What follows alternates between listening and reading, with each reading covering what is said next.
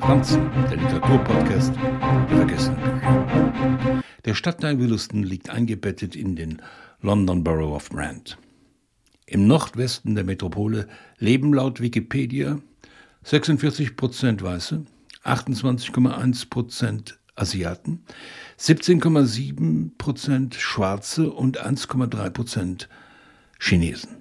Die genauen Prozentzahlen schwanken von Monat zu Monat, vor allem weil Williston Green allmählich auch ein Opfer der Gentrifizierung wird. Zähne zeigen von Sadie Smith ist der ideale Schauplatz für einen Roman und gleichzeitig eine Herausforderung. In der Übersetzung von Ulrike Wasel folgen wir der Geschichte dreier Familien.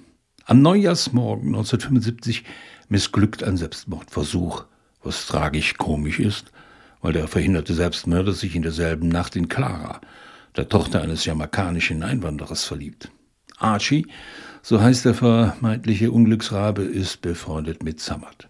Die beiden verbindet ihr Einsatz im Zweiten Weltkrieg. Weit ab von der Front, in den letzten Kriegstagen betrunken und unter Einsatz von Morphium, töten sie einen Nazi.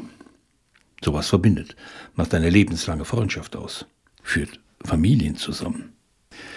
Dem beängstigenden Rassismus, der vor allem die Kinder trifft, begegnet Sadie Smith mit der überbordenden Vielfalt der ethnischen Bewohner.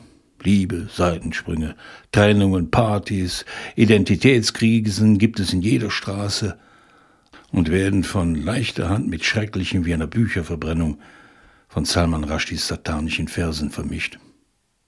Die komische Überzeichnung mancher Szenen und Figuren die pointierten Dialoge führen dazu, dass mancher eine Nähe zu Hanif Korechis, mein wunderbarer Waschsalon, darin entdecken.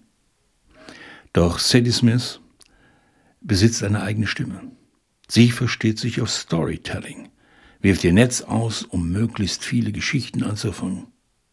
Sie weiß um das Geheimnis, dass Tragödie unweigerlich Hand in Hand mit der Komödie gehen muss. Ist